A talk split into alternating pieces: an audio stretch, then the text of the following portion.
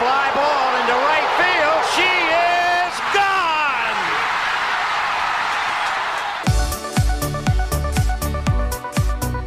我是爱运动的子路，跟你一起聊聊运动赛事，聊聊中华职棒中心兄弟象。欢迎收听黄色性感带。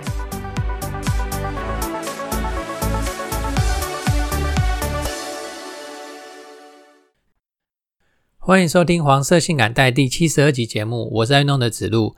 那因为啊桌球没有国际赛事的关系啊，所以我在第三个单元哦就改放了田径这个项目进去哈、那个全中运跟全大运哦都刚刚结束哦，那我这边就来介绍一下，报告一下他们全中运跟全大运里面几个那个破纪录的项目跟成绩。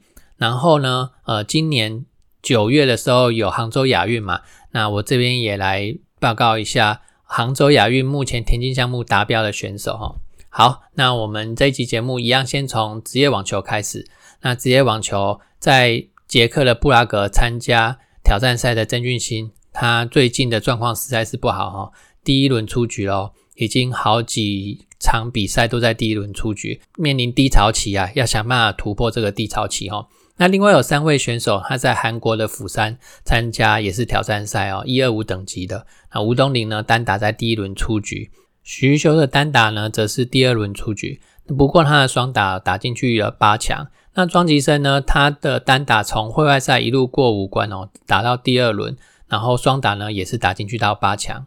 另外一位呢是参加 ITF 巡回赛，呃，突尼西亚的莫纳斯提尔站的陈婷哦，他的单打打到第二轮，然后双打呢则是打进去到四强。那其他的选手都这上个礼拜都休战哦。然后女子网球的部分呢，呃，谢淑薇啊，她上一场战，她上一场比赛是西班牙的马德里站嘛，哦，打到双打的八强。那她本周呢又参加位在意大利的罗马站，同样是一千等级的比赛哦。不过呢，她这一次第一轮的比赛，第双打第一轮的赛事哦就输掉了哦。复出以后的第二站而已啦，没关系，那个还在抓比赛的感觉。另外两位参加 ITF 巡回赛日本福冈站的这个梁恩硕跟谢宇杰呢，这个是六十等级的比赛哦。那个梁恩硕的单打打进去到八强，那谢宇杰呢单打则是在第一轮的时候落败。那以上呢就是网球选手的成绩哦。那上个礼拜哦，网球选手在国外征战的网球选手比较少、我想是因为哈、他们通通回来打全大运的关系啊。网球这边我补充一下，一个团体赛事在进行哦，就是青年台维斯杯 U 十六的团体赛哦，本周在哈萨克举行亚洲暨大洋洲区的最终资格赛。那台湾的小将参加的有周晓峰、王彦群、何成辉三位选手哦。代表队啊，他们在分组赛事里面输给了乌兹别克跟地主哈萨克，在小组赛最后一场赢了纽西兰哦，拿到 D 组的第三名。那接着就是打九到十六名的排名赛哦。我们先击败伊朗跟马来西亚，然后再胜那个纽西兰，最后在亚大区呢就以第九名坐收哦。对年轻的选手来说，成绩是没有那么重要啦，汲取经验哦更是重要哦。那辛苦这些小将们，相信这一连串的国际赛事，让他们每一位选手、都吸收到很多的养分哦。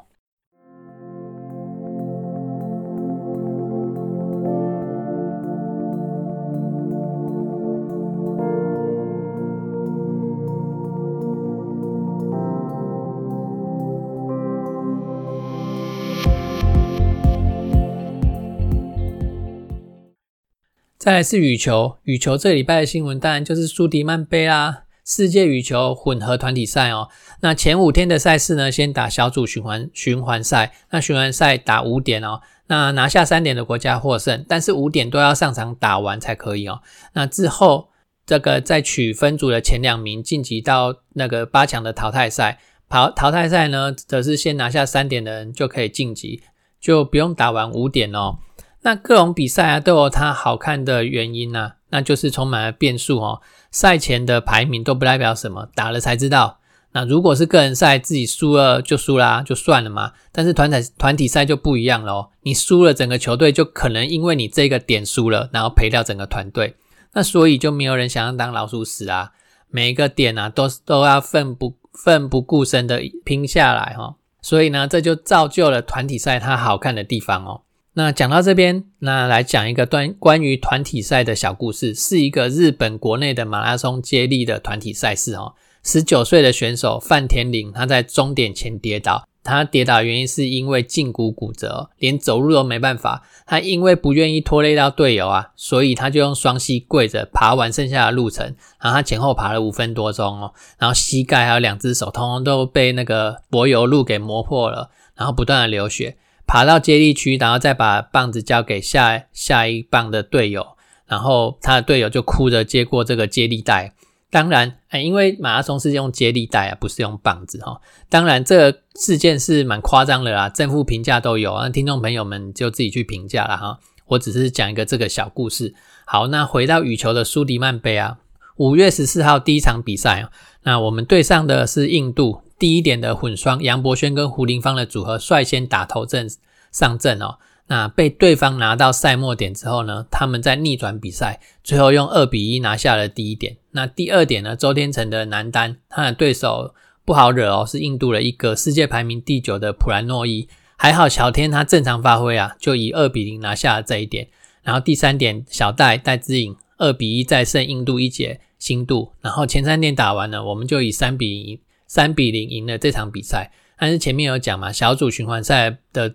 部分五点都要打完，那当小组战绩互咬的时候，就是要拿这个点数来得失的点数来来做比较了。所以点数抢的越多会越好。那如果我们可以以小组第一名晋级到下一轮的八强淘汰赛的话，会更有利于晋级到四强哦。那所以第四点呢，我们还是努力求胜啊。第四点是男双叶红卫跟李阳的搭档。那我没有讲错哦，这样。大家都听林洋配嘛，王麒麟跟李阳。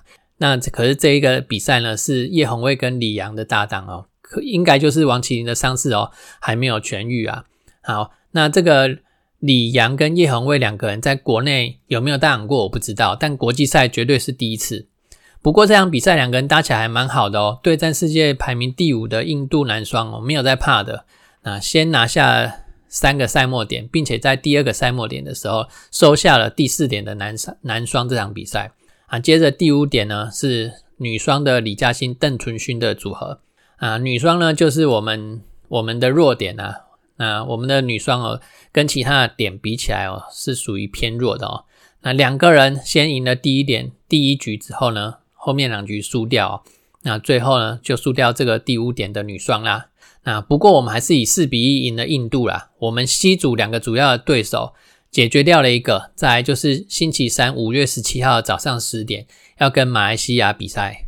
那赢了呢，就以分组第一晋级到八强的单淘汰赛。那输的话就要看马来西亚跟印度之间的结果。那互咬的话呢，就是比输赢的点数啊。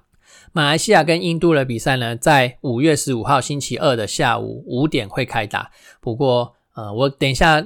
看看我录完音的时候，他们有没有结果，我再来 update。那如果他们还没打完呢，我就没办法 update 这个结果了哈。好，五月十五号礼拜二的早上十点，跟这礼拜一的早上十点，小组循环赛台湾队的第二场比赛呢是澳洲。那澳洲算是我们 C 组里面实力稍差的啦，但是我们也不能轻敌哦。第一点，叶红卫跟李嘉欣的混双；然后第二点呢是男单周天成；第三点女单许文琪；第四点男双林洋配。那王麒麟应该就是上来试试看他的伤势的的状况怎么样啊？第五点女双徐雅青跟林婉晴。那五点呢都是以二比零取胜。那刚有讲哦，接下来就是最关键的一场五月十七号对马来西亚比赛，加油吧！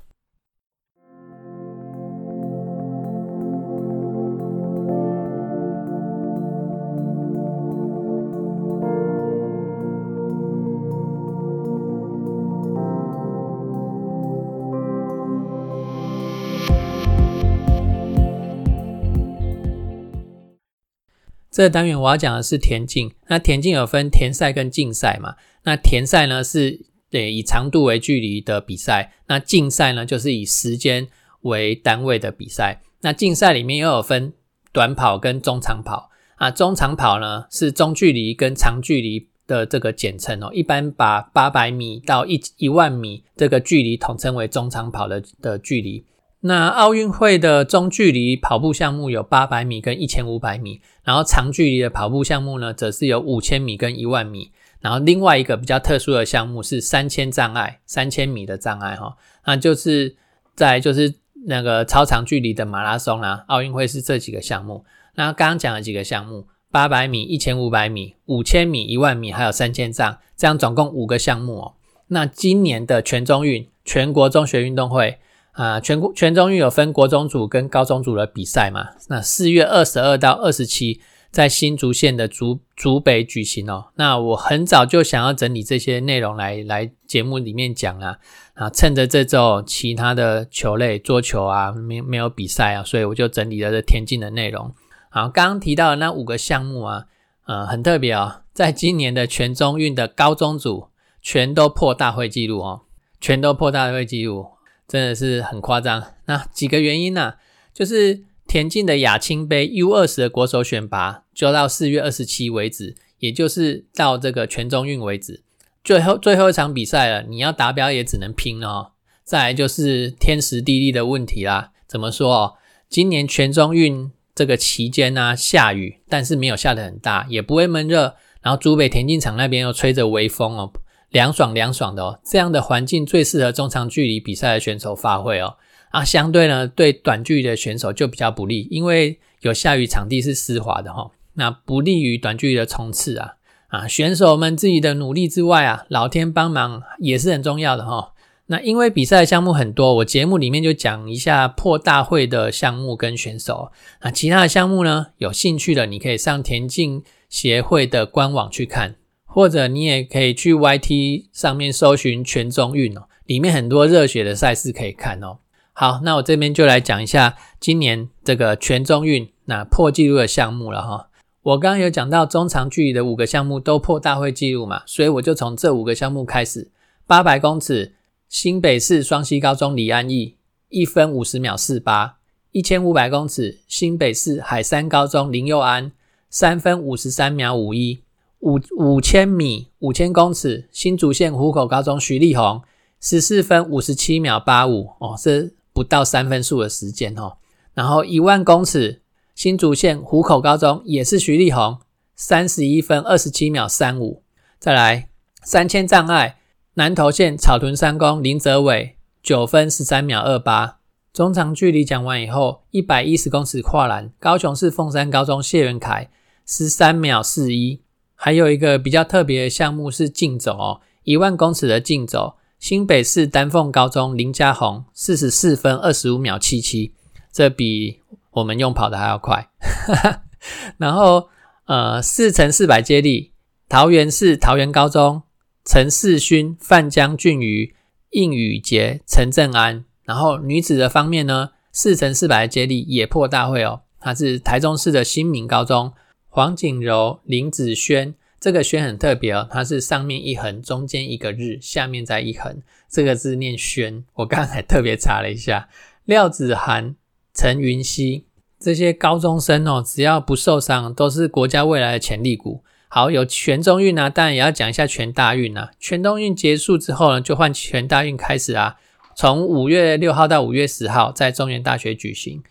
全大运选手的目标就是要冲击亚运的参赛标准啊。那我先讲一下破大会纪录的项目跟选手哦，不多，只有三项而已。那男子跳高，台湾体大傅傅兆璇，那成绩是两米二五；男子一万公尺竞走，台湾体大许家维，成绩是四十一分四十五秒九零啊，真的是用走的都比我们用跑的还要快哦。再一个项目是女子一万公尺竞走，嘉义大学黄冠霖，那成绩是四十八分零七二。那一般组呢，破大会的也来讲一下好了啦。那一般组就是指这个不是体育科系的哦，那可以说他们是运动爱好者啊，他们的成绩哦也是很可怕的哦，比公开组差没有多少。四百公尺跨栏，屏东大学叶宏成啊，成绩是五十二秒九四。标枪，清华大学郭伯成六十五米二九。一万公尺竞走，南开科大李启博五十分十六秒二八。女生的方面呢？四百公尺，那清华大学的王瑜伽五十八秒二九，四百公尺跨栏，呃，也是清华大学的王瑜伽一分零四秒零四啊，一万公尺的竞走，南台科大郑纯兴五十四分五十五秒三二，然后再来就是四乘四百的接力，台湾大学黄晨兰、李如英、肖佳美、黄义璇，那恭喜以上的选手哈。田径这个单元的最后一个项目，我要讲的是九月有一个亚运会哦，在中国的杭州举行。那我这边的资料来源呢，是洪国志老师去年整理出来的内容，现在可能有更多的项目达标啊。也也不一定哈，那我就先讲一下这个洪国志老师去年的这个版本的内容哦。那男子呢，目前有八位选手达到二零二二年，哎，其实原本亚运是要去年举行的，那因为疫情的关系，所以延到二零二三年哦。但他还是成为二零二二年的亚运啊，啊，达到这个亚运的参赛标准。那其中一百米跟四百米各有两个人哦，这样就符合了四乘一百接力，还有四乘四百接力。这两个项目的组队原则，等于是多了这个多了这两个项目可以参加。那女子组呢，则是有九位选手达到这个亚运会的参赛标准。那如果以每个项目最多两人来计算的话呢，就有八个人达标。也就是说，有一个项目有三个人达标。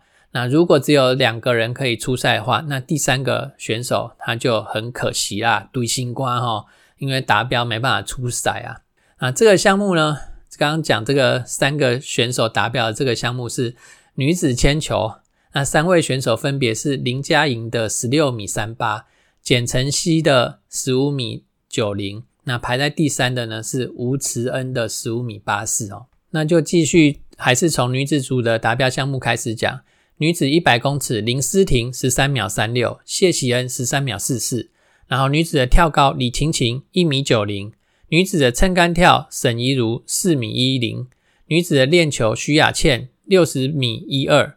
然后女子的马拉松，曹春玉两小时三十三分五十一秒。啊，我补充一位今年的全中运达标亚运参赛资格的选手。啊你没有听错哦，是全中运达标哦。他是台湾第一位达标亚运的国中生，他是新竹县琼林国中的林佩萱。啊，另外林佩萱呢，她也是女子七项全能的选手，可是她国中国中生只有五项而已啊，要成人的赛事才有七项哦。她全中运的五项，在国二的时候就拿到金牌，然后国三的时候当然也是拿到金牌哦。然后她也参加成人组的女子七项哦，她的女子七项的成绩远高于亚青的参赛的资格门槛标准。好。他上个月哦，用国三生的这个年纪参加日本木兰道校纪念赛，啊，这是他人生第一场成人的女子七项赛事，最后的成绩四千九百八十八分。啊，看分数我们没什么感觉，没关系，我们就来看排名。啊，总共参加那项比赛的有十二名选手，他排名在第六名。然后看看台湾的历年成绩呢，他差八分哦，就可以挤进台湾历年的二十节。那如果继续顺利的发展下去哦，我相信这位选手绝对是我们可以好好关注的一位未来之星哦。接下来是男子组达标亚运门槛的这个项目跟选手，一百米呢，杨俊汉十秒二二，然后林玉堂十秒二四。那林玉堂他其实是跳远选手，插花跑一百米的比的这个比赛哦，没想到在二零二一年的全运会跑出达标的成绩来。然后男子两百米啊，也是杨俊汉哦，二十秒六一。男子一百一十公尺跨栏，陈奎如十三秒五零；男子的四百公尺跨栏，彭明阳四十九秒七二，然后陈杰四十九秒八四。男子的跳高，向俊贤两米二一，然后男子的跳远，林玉堂七米九五。啊，二零二一年的全运会，他在在那场比赛达标的啦。那其实他的实力哦，在今年哦，已经有超过八公尺以上的成绩了哦。今年在国际赛场上有两度跳过八公尺哦。第一次是在亚洲室内田径锦标赛，他用八公尺零二拿到金牌。那第二次呢，则是在日本的木兰道校纪念赛里面，他跳出八公尺的一二，再次拿到金牌哦。好，再来是男子的铅球，马浩伟十八米八五，男子的十项全能王成佑七千五百二十三分。那其实呃，以上有些选手哦，其实常会听到他的名字啊，因为近几年哦，不管是短跑啊。或者是跳远啊、跳高啊，几乎就是他们那几位了哈，还有包含跨栏也是哦。那如果你有想知道更多田径相关的内容，那你可以参考一下，看一下洪国志老师的文章，或者是在 YT 上面搜寻这个比赛的影片。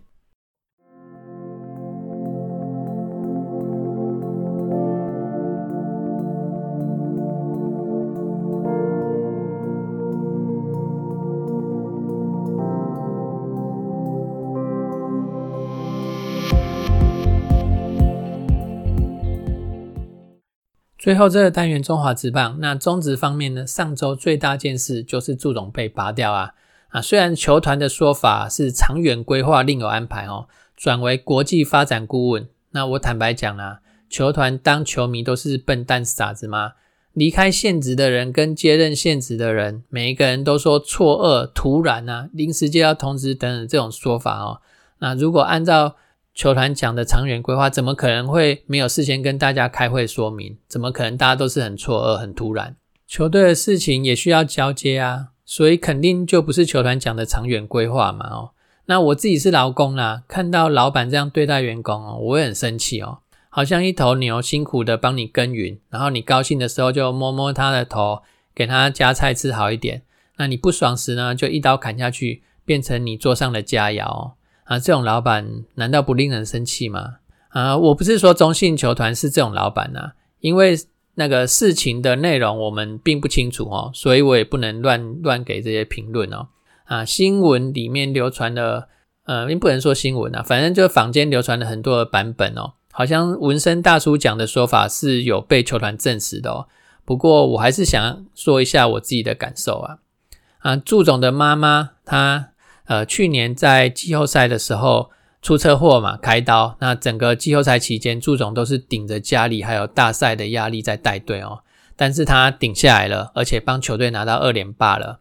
那你古董的家里的大事，应该就是你的母亲在四月十四号离开了，那很令人难过啊。但是一个大老板哦，你就只能用这种手法砍掉你的干部吗？那不能好好的谈吗？治伤期间心情不好，所以球队的人都不要来烦我，是这样吗？大概有几句话啦，再生几条刀，看牙戏要拜低头啊啊！这个意思就是说，人走了以后，场面办的再怎么盛大，你再怎么追思哦，都不如人在世的时候，你好好的对待他。好啦，那是个人的家务事啊。那呃，当个大老板要爱要有量，打义工爱五量嘛哈。你就是心胸要够大，啊可以把。那个祝总的要求，等你的家务事办完以后再来谈，谈不拢呢，就定个日期，让走的人漂亮，让接的人顺畅，球迷也不会不爽啊啊，这样不是都皆大欢喜吗？你老板想换人当然是可以，但拜托可以把事情做得圆满一点、漂亮一点吗？还是球团仗着自己有彭正明、王建民这两个巨星在球队，所以就刻意给祝总难看呢？那如果是这样子的，真的是这样子的话，你球。球团老板有真的太没有那个量了啊，没那量了哈。好，那最后一段想讲的就是球团的刘领队，你不是说不再回应这个坊间的各种留言啊、说法啊，还有猜测啊，什么不回应的，怎么会又去回应证实文胜大叔的说法呢？那让人家觉得你们是不是在套招啊？那借由文胜大叔的笔来说这件事情，那既然你球团都要出面证实。那你不如自己发新闻稿嘛，直接一点讲，就是说因为跟祝总之间对于心事方面达不到共识，所以球团决定教练团改组。那你也省得绕一大个圈子去制造这些波澜呐。然后，呃，如果你是真的找人来放话的话，用这种手段哦，真的是很难看。那这礼拜呢，那我就不讲战报了，因为我上个礼拜没心情看比赛，啊，调整调试自己的心情呐。那我们就直接来看一下上周各队的战绩。上周战绩最好的是中信四胜一败，再是魏全龙两胜两败一和。然后乐天跟富邦呢也是两胜两败，统一呢则是一胜三败一和。那这样子重新洗牌之后，目前排名第一的跟排名最后的呃胜差不到四场，各队呢仍是形成一个互咬的局面哦。好，那呃看看这礼拜有没有。比较好的心情可以看球啊！这礼拜呢，中信的这个赛程呢是一个一加四的赛程。这个一呢就是星期一的补赛哦，在主场出战那个乐天桃园，然后那星期三、四、五、六三天呢，则是先跟富邦来个三连战，然后再到乐天桃园的球场去出战乐天桃园。那所以本周呢，我们只有对战两个队伍而已。好啊，以上呢就是这个礼拜的节目，多谢你的收听。对阮的节目有啥咪意见甲批评，欢迎你甲阮讲。多谢，再会，拜拜。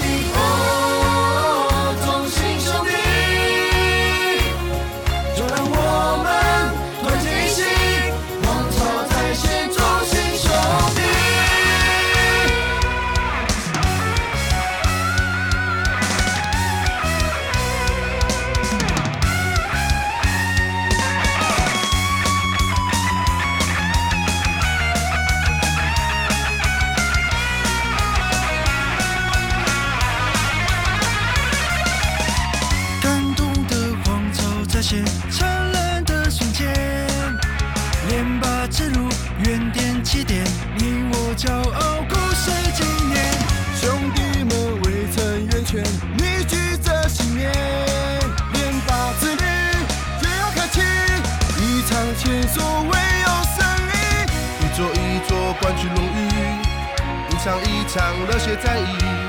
我们全力以赴，我们全神贯注，我们是台湾最强。